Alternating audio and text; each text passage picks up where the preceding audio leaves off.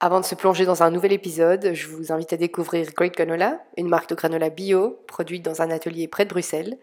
La marque fut créée par Amélie, qui avait l'envie d'inspirer vers un style de vie plus sain et plus durable. Retrouvez-les sur Instagram at great.granola.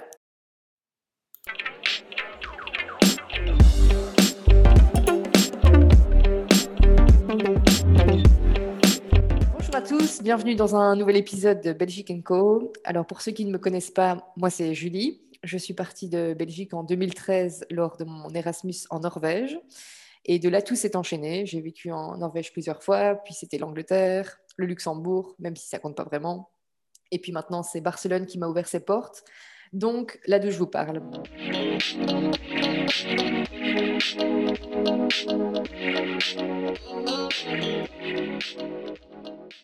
Aujourd'hui, c'est donc Sven qui se joint à nous pour euh, justement venir nous conter son expérience en Norvège. Donc, j'ai un peu l'impression de retourner quelques années en arrière. Bienvenue Sven, euh, merci d'être avec nous. Est-ce que tu peux nous en dire un peu plus sur euh, qui tu es, d'où tu viens en Belgique et puis quand tu es parti exactement? Oui, alors bonjour à tous, bonjour Julie, merci de, de m'interroger aujourd'hui. Donc moi c'est Sven, je suis belge, donc je viens plus précisément de Dinan et j'ai étudié à Liège pendant 4 ans et à l'étranger pendant 2 ans. Heureusement, j'ai gardé mon accent belge, tout va bien. Donc c'est en août 2019 que j'ai décidé de participer au programme Time. Et donc c'est un programme de codiplomation qui consiste à étudier deux ans dans un pays étranger, moyennant un second diplôme de master. Donc en bref, j'ai étudié quatre ans à Liège, deux ans à l'étranger, et je me retrouve avec un master de l'Université de Liège et du pays qui m'a accueilli pendant deux ans. Et ce pays, c'est la Norvège, que tu connais bien évidemment, Julie.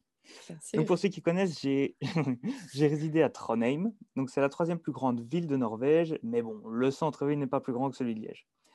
Donc j'étais étudiant nu et j'avais aussi décroché un petit poste d'étudiant moniteur à la NTNU où j'encadrais les labos du cours de Radio Communications. En bref, la belle vie d'étudiant. Oui, ça a l'air d'être pas mal, effectivement. Et quelle, euh, quelles, quelles, études as-tu fait euh, Enfin, je veux dire, quel, quel, diplôme as-tu fait en fait euh, à la base? Alors moi, j'ai fait des études d'ingénieur civil en électronique, en électricité plus, plus globalement, mais ça n'a vraiment que l'électricité parce que moi, j'étais plutôt dans ce qui est euh, machine learning, intelligence artificielle. D'accord. Ok. Et donc, euh, NTNU, ils ont un département, euh, ils ont ce qu'il faut au niveau, niveau cours, etc. Ou... Alors, au niveau, je dirais plus électronique, là, NTNU était pas mal calé, mais pour tout ce qui était vraiment informatique, intelligence artificielle, machine learning, Là, ils étaient un peu plus à la traîne comparé à Liège, mais on voyait que ça commençait vraiment à se développer. Et je pense aussi que c'était tout ce qui est machine learning et intelligence artificielle est plus présent dans un autre département qui n'était pas le mien. Et moi, j'étais contraint de rester dans mon département vu que j'avais un accord time où je ne pouvais pas changer de département. Mais je crois qu'ils sont quand même assez calés dans, le, dans, dans quelques domaines, que ce soit la NTNU, quand même une université assez réputée en Norvège. Oui, oui, ok, très bien. Et qu'est-ce qui a motivé ta décision de choisir la, Norvège comme pays? Alors dans mon cas, c'était relativement simple. Donc j'avais, euh, je voulais absolument une expérience à l'étranger dans mon cursus. Et donc au début, j'ai pensé euh, un Erasmus classique, mais je me suis dit, oh, ça va être un, seul semestre à l'étranger, c'est un peu trop court pour moi. Je voulais pouvoir me plonger vraiment entièrement dans, dans la culture étrangère et profiter pleinement de l'environnement dans lequel j'allais d'abord devoir m'adapter. Et donc, je cherchais quelque chose de plus long. Et puis en cherchant un petit peu, j'ai vu que l'Université de Liège avait euh, un accord euh, Time avec plusieurs universités européennes. Mmh et donc je me suis directement dit, ouais, deux ans à l'étranger, ça va être top, allez, j'y vais. Puis il donc, manquait plus qu'à choisir la destination, j'avais le choix de plusieurs destinations.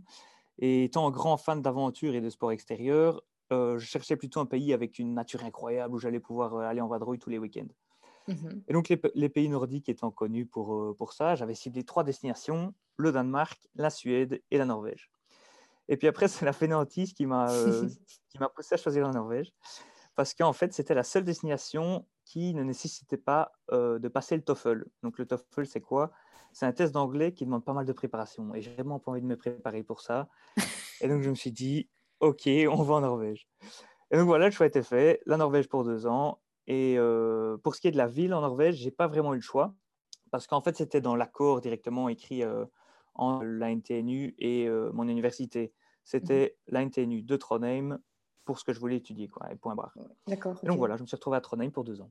Et du coup, euh, est-ce que durant, ce, durant ces deux ans, est-ce que tu as eu l'occasion de, de, voyager par exemple au Danemark et en Suède pour un peu comparer euh, les, pays dans lesquels tu aurais pu finir au final?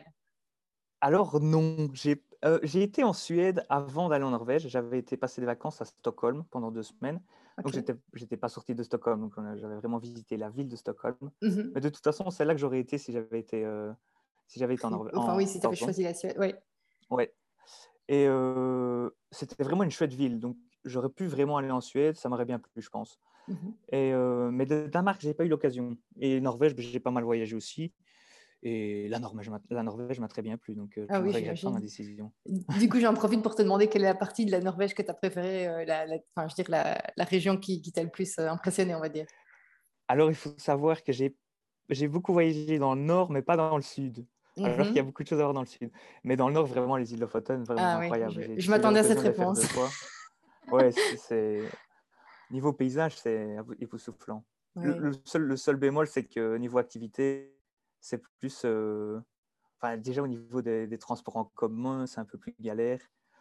Donc, euh, il faut, faut s'armer, quoi. Il faut, faut, y aller avec la tente ou oui. avoir des bonnes jambes. Voilà, y aller à vélo, c'est pas mal aussi. Bien sûr, oui, oui. Euh, alors, au niveau de la langue, euh, donc, bah, en Norvège, on, parle quand même norvégien. Après, l'anglais, je pense qu'il maîtrise assez bien. Mais comment ça s'est passé pour toi? Est-ce que, est que tu parlais déjà bien anglais avant de partir Ou est-ce que tu t'es peut-être mis au norvégien? Enfin, Qu'est-ce que tu dirais à ce, niveau-là? Alors, au niveau de la langue, je dois avouer que c'était pas fort glorieux. Donc, avant de partir, je pensais que j'étais pas mauvais en anglais. Donc, en fait, en Belgique, j'avais tous mes cours en anglais.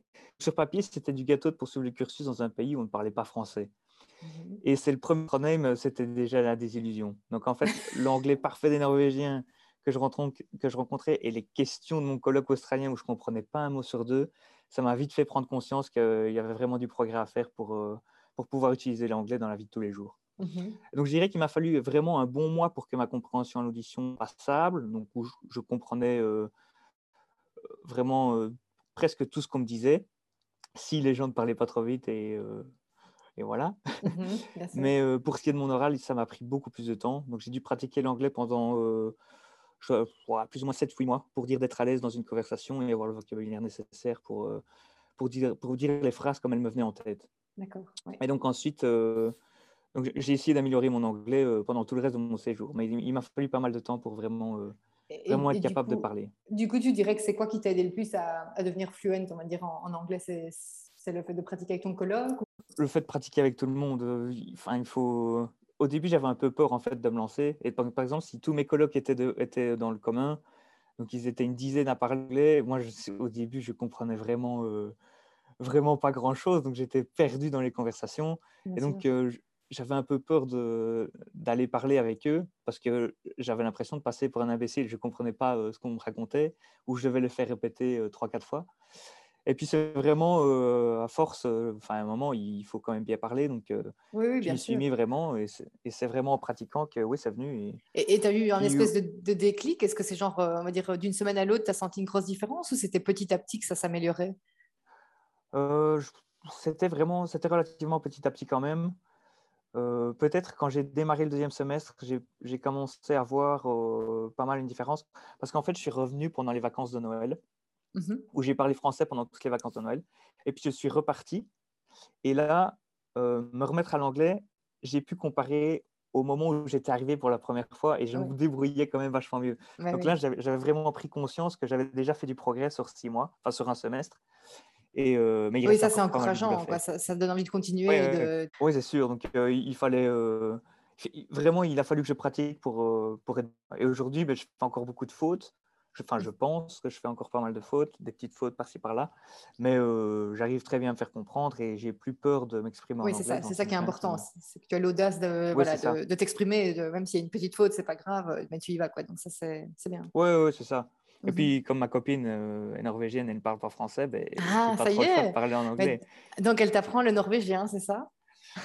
Alors, pour ce qui est du norvégien, c'est un petit peu plus compliqué. Donc, j'ai voulu m'y mettre. En fait, j'ai une coloc qui avait commencé à me donner des cours de norvégien avec euh, deux, deux, autres colocs étrangers. Et puis, cette coloc a déménagé, donc ils sont tombés à l'eau. Mais je dois avouer que j'ai jamais été. apprendre une langue, c'est vraiment un truc. Ça me coûte. et j'ai pas eu la motivation de, de vraiment m'attaquer au norvégien. Donc, pour l'instant, mes capacités se limitent vraiment à, dans une conversation, capter quelques mots que je connais et de là pouvoir déduire le contexte, mais ça s'arrête là. Quoi. Je ne peux pas vraiment répondre en norvégien et je ne peux pas avoir une conversation en norvégien.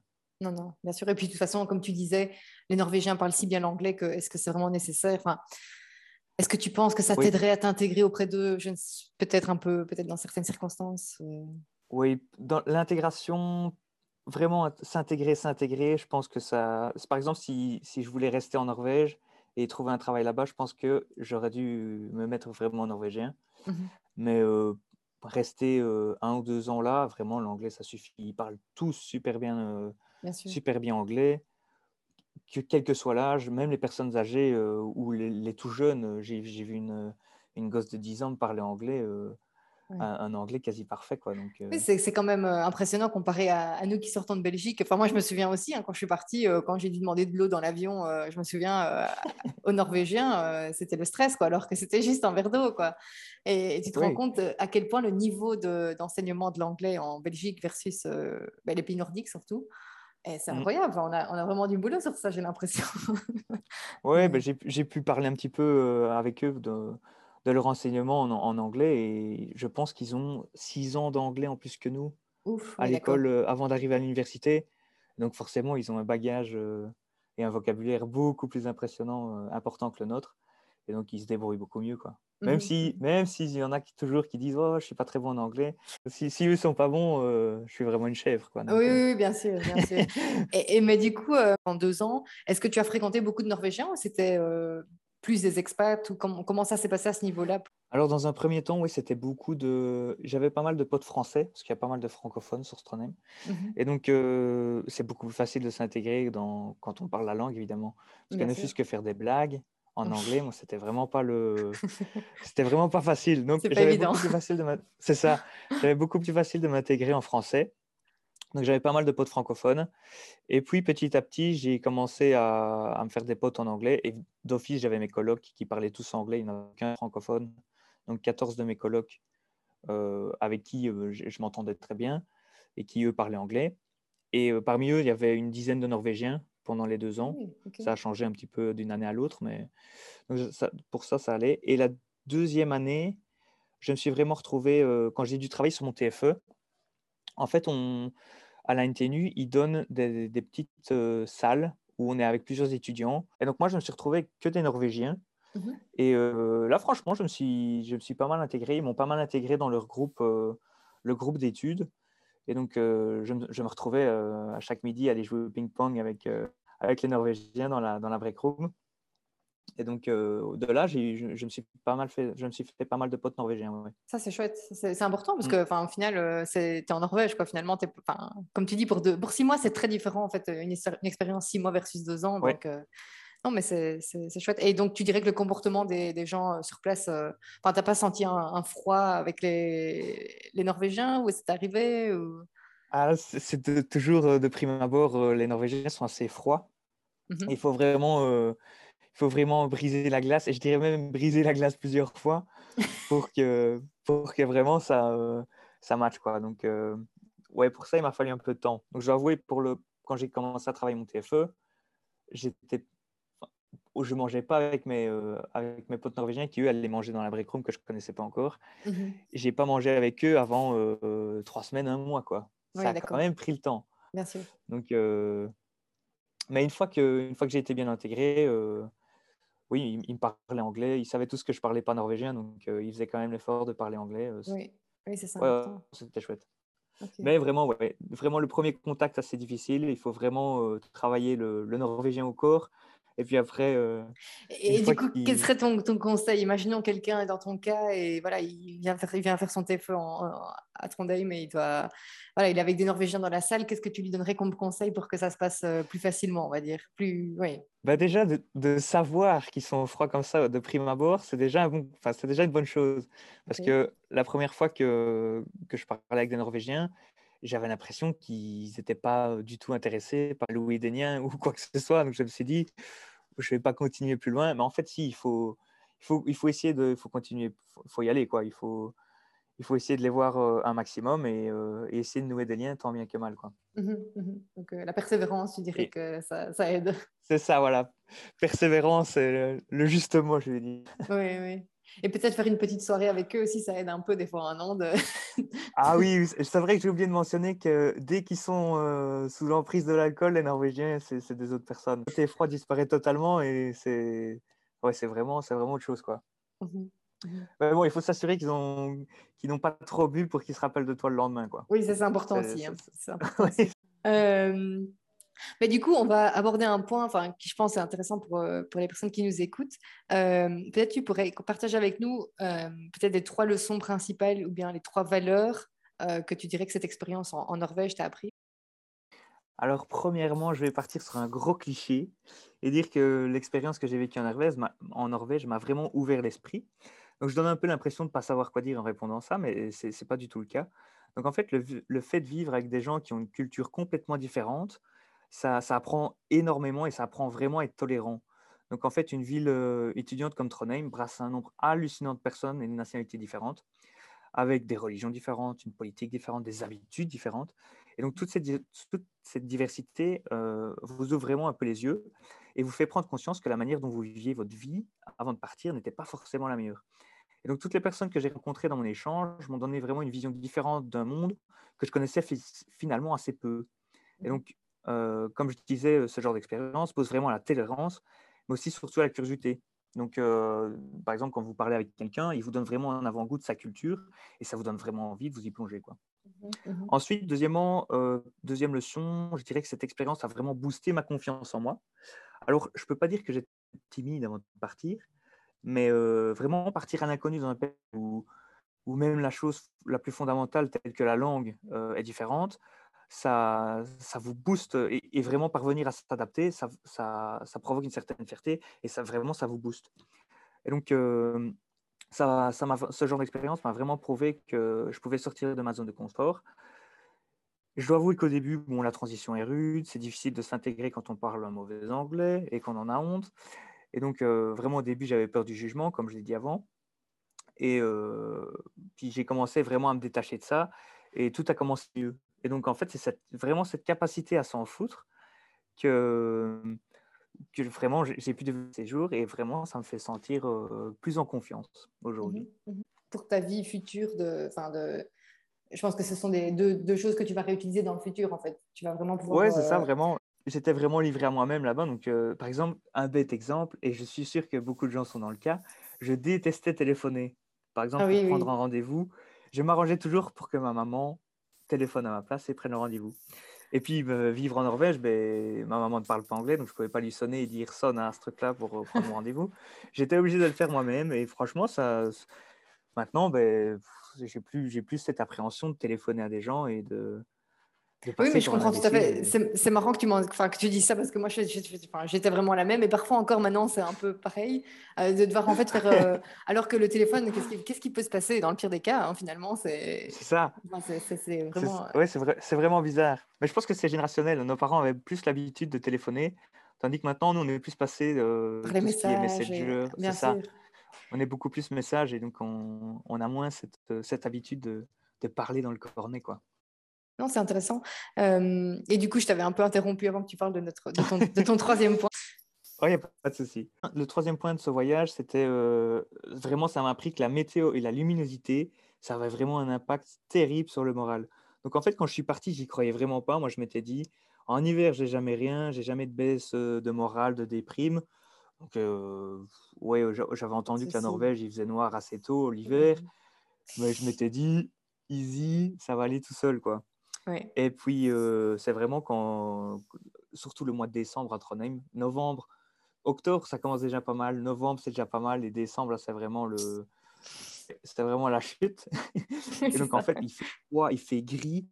Le soleil, il se lève à 10h30, il se couche à 14h30. Et quand je vous dis qu'il se lève à 10h30 et 14h30, disons qu'il lèche l'horizon. Ce n'est pas le grand soleil qui fait bien chaud. Et donc, vraiment, quand, il fait ce temps-là, à 16 heures, il fait nuit noire. Et dans la tête, il est vraiment 23 heures et on n'a qu'une seule envie, c'est d'aller se coucher. quoi. Et donc là, j'ai vraiment dû j'ai vraiment ressenti le moral qui baissait, un, Mmh un peu la déprime.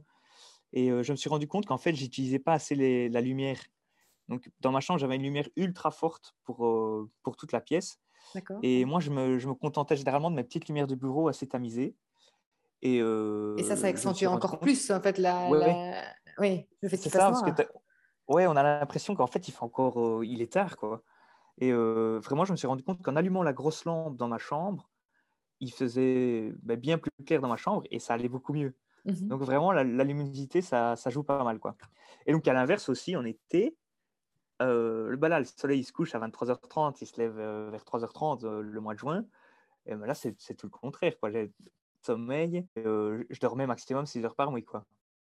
Les Norvégiens sont relativement, ils sont très Noël, fête en famille. Et donc, le, généralement, le, mois de décembre est, très cosy. Il y a les chansons de Noël partout, les, illuminations de Noël dans les, dans les rues. Donc, ça aide un petit peu, ça met un peu de baume au cœur, comme on dit, et ça, ça, ça remonte un peu le moral, quoi.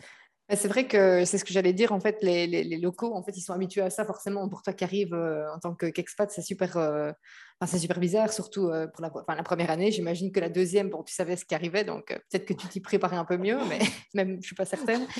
Mais, mais c'est vrai que j'allais dire que les Norvégiens, je- enfin, moi, je me souviens qu'ils ils laissent toujours une lampe allumée devant leur maison. Euh, Il y a Oui, cette, oui. cette ambiance, etc., qui est sympa, mais il faut s'y faire. hein. C'est clair que c'est pas un truc euh, qui est inné pour, euh, pour des gens qui, Oui, comme ça. nous. euh, Le premier, le premier semestre où je suis arrivé, en hiver, je me dis, mais pourquoi ils laissent toujours leur lampe allumée c'est- ils, ils consomment l'électricité pour rien. Et puis c'est vrai qu'au final, je me suis rendu compte, c'est- quand même assez cosy de laisser une petite lampe euh, la nuit, même s'il n'y a personne.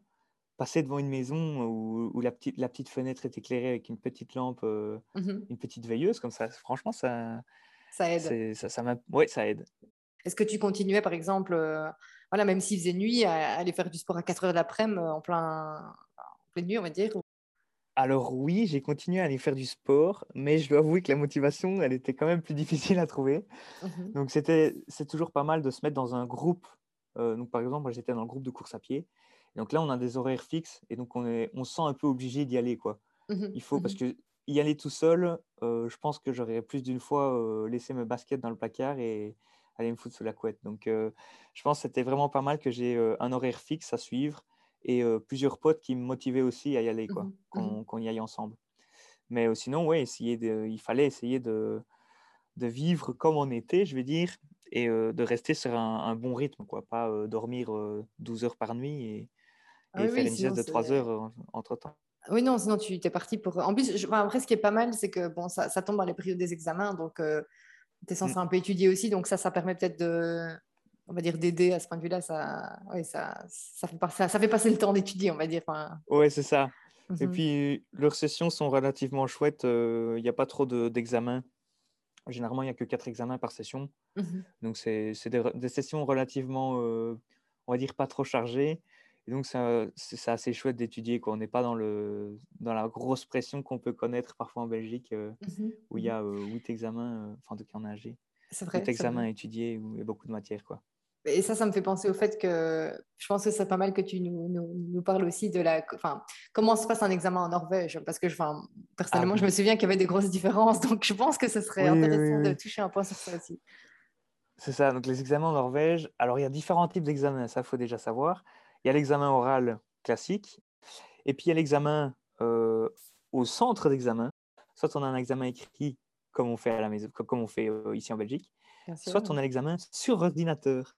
Et donc là, on vient avec son petit ordinateur, et ils ont toute, la plateforme digitale où, euh, en fait, c'est exactement comme les examens que les gens ont passés durant le Covid en Belgique, sauf Ok. qu'eux, ils faisaient déjà ça avant, en fait. Ils étaient déjà préparés à tout. Et il y a des examens qu'on passe à la maison, où là, on a vraiment droit à tout, et on est sur l'ordinateur, on fait l'examen à la maison, et, et voilà quoi. Donc ça- Mhm. pendant le Covid, j'ai eu que ça. J'ai eu que des examens euh, depuis ma chambre, où j'avais droit à tout ce que je voulais, Internet, et les profs font relativement confiance, euh, ils se disent qu'il n'y a personne qui communique pendant l'examen. quoi. D'accord. Encore une fois, une certaine ouverture d'esprit en fait en Norvège euh, sur certaines choses. Oui. euh. Et une, une très grosse confiance. Ils font confiance euh, Mhm. aveuglément, je dirais même. Mhm, mhm. Ils, ils font des choses qu'on n'oserait même pas imaginer en Belgique, quoi. T'as as des exemples de ça par... Enfin, tu as un exemple concret peut-être de... Alors, j'ai un exemple, c'était pas en Norvège, c'était en Suède, c'était à Stockholm. C'est plus ou moins la même mentalité à ce niveau-là, ils sont relativement très confiants. Alors, j'ai vu un gars en, plein centre-ville avec un, un superbe attaché-caisse en, en cuir. Et mhm. il, était, euh, il se dirigeait vers une toilette publique. Il a laissé son attaché-caisse sur le trottoir. Il est rentré dans les toilettes. Il a été faire ce qu'il avait à faire dans les toilettes. Il est ressorti euh, une minute plus tard. Il a repris son attaché-caisse et il est reparti. Donc il a vraiment laissé, il a posé son attaché-caisse sur Mhm. le trottoir à, cocher- à, euh, à côté des passants, quoi, sur le trottoir. oui, oui, d'accord. Sans, aucun souci, avait, quoi. oh non, il avait pleinement confiance. hein. Il, il s'est pas tracassé, le gars. Ah, mais. Donc Ah, voilà. Et puis il y a- il y a plein d'autres exemples. Oui, oui, il y a plein. Enfin, moi, je me souviens qu'ils laissaient les, les portes ouvertes de la maison, quoi. Carrément, ils partent de chez eux, la Les porte portes est... ouvertes. Les, vé- les vélos euh, comme ça, euh, juste posés euh, en plein centre-ville, j'en ai vu quelques-uns. Quoi. Ouais, franchement, ils sont, ils sont super. Par exemple, en rando, où j'avais été skier une fois, et on s'était dit, bon, on va laisser nos sacs sur le côté parce que ça, ça va nous emmerder pendant, le, pendant la descente. Et vraiment, tout le monde laisse son sac sur le côté avec toutes ses affaires dedans. Personne va, personne ne fera jamais rien. Quoi. Ouais. Non, c'est incroyable, comme s'il y avait euh, une espèce de frontière euh, invisible. Une fois que tu arrives dans, le, dans la Scandinavie, euh, il y a moins Ah oui, franchement, c'est hallucinant. Oui, non, effectivement, mais c'est intéressant. Euh, par contre, maintenant, petite question où je te ramène un peu plus en Belgique. Qu'est-ce qui te manquait le plus de Belgique, finalement? Alors, il y a plusieurs choses qui m'ont manqué et vraiment classique en premier, je dirais la famille et les amis rester au pays. Donc, même si avec Internet, c'est vraiment facile de, de contacter les gens, de rester en contact, c'est pas la même chose que d'être présent et de passer du temps avec ses potes, avec la famille. Donc, ça, ça manquait vraiment pas mal. Et puis, aussi la nourriture en Norvège. Oh là là, ça c'était quand même quelque chose. Parce que j'ai été élevé par une maman qui avait vraiment un don pour la cuisine. Donc, à chaque fois, je mangeais des trucs super bons. Et euh, je suis arrivé en Norvège où euh, il faut se dire qu'en Norvège, le plat national, la pizza surgelée, quoi. Donc, c'est la gastronomie, c'est euh, C'est un peu la catastrophe. pas leur... Oui. ouais, ouais, c'est vraiment pas leur point fort. Et donc, de ce côté-là, c'était un peu dur. J'étais content de rentrer, de rentrer à Noël ou- et pendant les vacances, un bon barbecue avec une bonne viande, parce que là, la viande aussi, c'est super cher et, et ils n'ont pas vraiment une bonne viande comme chez nous. Mhm. Donc euh, ça, ça m'a vraiment manqué, je dois, je dois l'avouer. Et euh, aussi, un truc que j'a- j'avais pas soupçonné que j'allais, ça allait peut-être me manquer, c'était euh, la bise, par exemple, faire la bise aux gens. Mhm. C'est vraiment un, un- on se rend pas compte comme ça, mais c'est quand même un petit contact qui fait, qui, qui fait plaisir, quoi. Oui. Et donc en Norvège, il faut savoir, comme j'ai dit, ils sont assez froids. Et donc les seuls contacts physiques que- qu'on a avec un Norvégien typique, je vais dire, ça va être la poignée de main quand on se rencontre. Et puis ce sera peut-être un câlin quand, euh, quand vous partez définitivement de Norvège, quoi. Ça, ça va se limiter à ça. Donc, Oui, oui, classiquement, c'est ça, oui, oui. Mhm, mais mhm. vraiment, les, les locaux sont quand même, ils sont, ils sont sympas. hein. Je, je dis qu'ils sont froids et tout, mais ils sont, ils sont relativement sympas quand même. Oui, oui, et je pense que c'est juste que, comme, comme on le dit, c'est juste une différence culturelle au final. hein, enfin, il faut ouais, s'adapter à ce qui, ce qui se passe là-bas. Et... Oui, oui, tout à fait. Moi, j'ai eu beaucoup de, de mes collègues norvégiens qui m'ont dit la distanciation, la distanciation sociale, franchement, c'était une libération pour eux. C'était euh, ne plus avoir de contact physique, c'était euh, c'était le feu, quoi. Donc Marrant quand là, même. hein. ah, ah Ouais. c'est pas la même mentalité. Il, leur faut leur petit espace personnel. Oui, oui, c'est pour ça que. Enfin, moi, je me souviens, un un exemple, être monté dans le bus, m'asseoir à côté de quelqu'un, euh, on m'a dévisagé pendant limite quelques Ah instants, oui. en fait, tu vois. Moi, j'ai vu des gens s'asseoir dans le bus à côté de quelqu'un et la personne qui était déjà assise change de va. place, quoi. Oh, c'est- pas évident pour des gens comme nous, comme, comme, comme tu dis, on n'est pas non plus, euh, on, est, on vient pas du sud de l'Europe quoi, où là c'est vraiment euh, super ch- chaleureux, etc. Mais quand même, un Oui. minimum, ça peut vite, enfin, tu peux vite te fusquer en fait sans, sans raison. Au final, euh, Ah oui, ça- oui, on, on sent vraiment la différence, même si on n'est pas les plus, euh, les plus chaleureux, je vais dire, euh, quand on voit les Espagnols ou les Italiens, par exemple, Mhm, où ils sont relativement plus tactiles. Oui, c'est ça. euh, oui, on, on voit, on voit clairement la différence, euh, même, même avec nous, quoi. Mhm. En tout cas, c'était vraiment, enfin, on a abordé, je pense, des points super intéressants et euh, je pense que ça donne une bonne, euh, une bonne vue globale enfin, d'une expérience en Norvège et, euh, On a mentionné aussi que la nature était incroyable. Donc, je pense pour quelqu'un qui est, fan de, voilà, de nature, ça peut vraiment être une, belle destination. Euh, moi, j'aime toujours bien, euh, pour terminer la session, demander, euh, pour partager avec nos auditeurs, quels seraient ton ou tes conseils principaux pour quelqu'un qui, qui voudrait vivre hors de Belgique, mais en fait qui a une espèce de blocage, qui n'ose pas vraiment? Qu'est-ce que tu dirais pour ça? Alors, le meilleur conseil que je puisse donner, c'est vraiment réfléchir aux, difficultés que ça va engendrer après être parti. Ce qui, ce qui bloque les gens, c'est de, de, se dire Ouais, mais je vais devoir faire ça. Et puis, il va y avoir ça aussi. Et puis, encore ça. Et donc, vraiment, quand, quand on se dit euh, j'y vais et puis je réfléchis après, c'est quand on y est qu'on se rend compte des difficultés. Et en fait, c'est beaucoup plus facile de les franchir, de, ces difficultés, que de faire machine arrière. Mhm. Et donc, c'est vraiment quand on n'a pas le choix, ben, c'est plus facile. Bon, je, sais que mon conseil est euh, un peu en carton, ça n'aide pas vraiment les gens à se lancer, mais, euh, mais franchement, je pense que c'est ce qu'il faut faire. Quand je suis parti, je vais pas dire que je suis parti sur un coup de tête, mais je ne suis pas du genre à planifier beaucoup de choses. Et euh, j'avais planifié mon logement, mais je n'avais pas vraiment pensé aux autres trucs. Euh, tout ce que ça allait engendrer, c'est vraiment quand on arrive sur place qu'on se rend compte de ce qu'il faut faire. Et euh, je ne sais pas si je, si, si, je serais. Ça se dit ça? Si je serais parti? Non. Oui, si, ça se dit. oui, je ne sais pas si je serais parti. J'avais su que j'aurais dû faire autant de, autant de démarches administratives. D'accord, ok, oui, oui, ok. Donc ça, ça aurait peut-être pu te, bloquer potentiellement, euh, si tu avais su quoi qu'il y avait tout ça, euh, comme tu dis, toutes ces démarches à faire. Oui, c'est ça. Mais, les démarches, c'était surtout pour l'Erasmus, pour avoir la bourse Erasmus et tout ce qui, s'ensuit. Vraiment, euh, aller habiter en Norvège, c'est relativement facile. Il y a juste deux, trois, un ou deux rendez-vous à prendre et c'est tout. Mhm, mhm. Et, puis après, vous êtes considéré comme citoyen norvégien du moment où vous avez une activité. Mhm. En plus, je pense que là-bas, les, les, processus sont assez, enfin, pas flexibles, mais rapides, on va dire, et efficaces. Donc, il ne faut pas prendre rendez-vous 15 euh, jours avant. Enfin, je pense que c'est assez rapide. Quoi. Oui, et puis tout, tout peut se faire par Internet. Ils sont relativement bien avancés avec ça. Et donc, donc à ce niveau-là, franchement, c'est n'est pas compliqué. Quoi.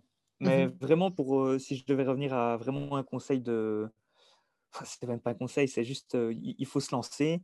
Mmh et en fait, l'expérience qu'on en tire d'un voyage pareil, elle, vaut, elle en vaut clairement la chandelle. Bien sûr. Il ne faut vraiment pas avoir peur des conséquences. Et puis même, par exemple, moi, je suis parti deux ans. Je dois avouer que la première année, surtout le premier semestre, je me suis posé pas mal de questions parce que j'étais avec des amis que je connaissais de l'UNIF de Liège. Mmh donc je me suis dit, quand ils vont partir, ça va être difficile, je vais me retrouver un peu tout seul. Je ne sais pas si j'ai vraiment envie de faire deux ans. Et, et puis, c'est vraiment, si j'avais voulu, j'aurais pu faire machine arrière. C'était pas, je n'étais pas bloqué en Norvège pendant. Il suffisait de. Il y avait un peu de paperasse à faire, mais j'aurais très bien pu arrêter mon échange et reprendre mes études en Belgique. Comme, de manière normale, oui, oui. Donc en fait, oui, c'est ça. Il n'y a, a, jamais, enfin, dans toute expérience comme ça, je pense que comme tu le dis, il faut, il y a, y a, trop à perdre de ne pas le faire en fait, plutôt que d'y aller et d'essayer. C'est ça. Mmh parce que même si, on essaye et que ça ne convient pas, on peut toujours faire machine arrière sans. Euh, on ne perd pas grand-chose au final. Mmh mmh euh, tout à fait. Je conseille aux gens d'y aller. Oui, oui, non, mais c'est, je, je, je, enfin, je, ne peux que te rejoindre sur ce point. Il faut tenter le coup et euh, voilà. Après, je pense qu'il faut préciser aussi que c'est peut-être pas fait pour tout le monde. Il y a peut-être des profils de gens qui seront peut-être moins, enfin, qui vont peut-être moins apprécier l'expérience. Maintenant, une expérience comme je pense que la tienne, et tu l'as mentionné aussi, une expérience de six mois en Erasmus peut apporter mmh. vraiment beaucoup de choses aussi. C'est plus court, mais ça, ça t'apporte déjà euh, pas mal. Quoi. Donc, euh, il y, a beaucoup de, façons de faire. Et aussi, j'avais une chose à ajouter. Vas-y, vas-y. Pour ceux qui, qui, partent, par exemple, en échange scolaire, il y a vraiment un truc que, que je me suis rendu compte, c'est que si on veut profiter vraiment pleinement de, de son échange à l'étranger et des gens qui sont là-bas, il faut s'attacher, enfin, il faut, on peut garder contact, mais il faut pas trop s'attacher aux réseaux sociaux et à parler avec ses potes qui sont restés en Belgique. Parce que j'ai fait cette erreur-là le premier semestre. Je parlais avec mes potes euh, de Belgique et, ça me donnait un cafard terrible. Quoi. Mmh mmh Alors que j'étais en train de me faire des nouveaux potes euh, en Norvège et, euh, et c'est vraiment en passant du temps avec eux qu'on se, on se sent beaucoup mieux. Quoi. Bien sûr. Et, c'est un peu ça qui. Je pense que c'est un très très bon point que, que tu abordes là parce qu'en fait, en parlant avec tes potes, tu aurais très bien pu passer à côté. Enfin, peut-être que tu es passé à côté de personnes extraordinaires, tu vois. Et forcément, bah, si on voit quelqu'un sur son téléphone, on n'a pas envie d'aller d'aller discuter avec elle ou d'essayer de, de, faire un lien parce qu'on se dit, oh, il est sur son téléphone, il n'est pas intéressé. Oui, c'est ça aussi. C'est ça qui est difficile parce qu'après, tu as tes potes en Belgique, après, tu as tes potes en Norvège. Et puis, en fait, le truc quand tu pars à l'étranger aussi, c'est que tu n'as plus jamais vraiment euh, un point fixe, en fait. Hein. Tu, es un peu euh, es un citoyen du monde, on va dire. Donc, euh, libre. oui. c'est ça. Oui, c'est ça, c'est ça. Donc, c'est vrai que ça, ça m'a.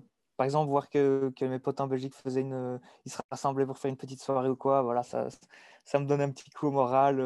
Il suffisait que ce soit le mois de décembre ou quoi pour dire que j'avais déjà pas le moral euh, plus haut et c'était la petite goutte d'eau qui, faisait déborder le vase. Quoi. Donc, oui, oui, je comprends. Je, je pense un bon conseil, c'est vraiment prendre un peu de distance avec tout ce qui est contact avec, euh, avec euh, ses amis et la famille. Quoi. Prendre un mmh petit peu de nouvelles de temps en temps, mais pas trop. Oui, oui, non, sinon c'est comme si tu étais dans un autre pays, mais que tu vivais en Belgique. Enfin, c'est un peu. C'est ça. Oui, tu vis pas l'expérience pleinement. Un peu essayer de vivre sa vie en Belgique à distance, quoi. Oui, oui, non, c'est pas, pas logique, tout à fait. Mais écoute, euh, Sven, je ne sais pas si tu as quelque chose à rajouter. Euh... Eh ben, écoute, à part un grand merci pour euh, ton, ton interview. Euh, un grand Tussentac comme on dit par là-bas. Tussentac, voilà. ça, ça, je maîtrise quand même. Le Tussentac, good. ça, ça va. bah, écoute, c'était un très bon début. Et puis, je pense que maintenant que tu as euh, un lien en Norvège, euh, la prochaine fois qu'on t'interviewera, tu parleras euh, parfaitement norvégien. Donc, Je n'y mettrai pas ma main à couper, mais c'est à espérer.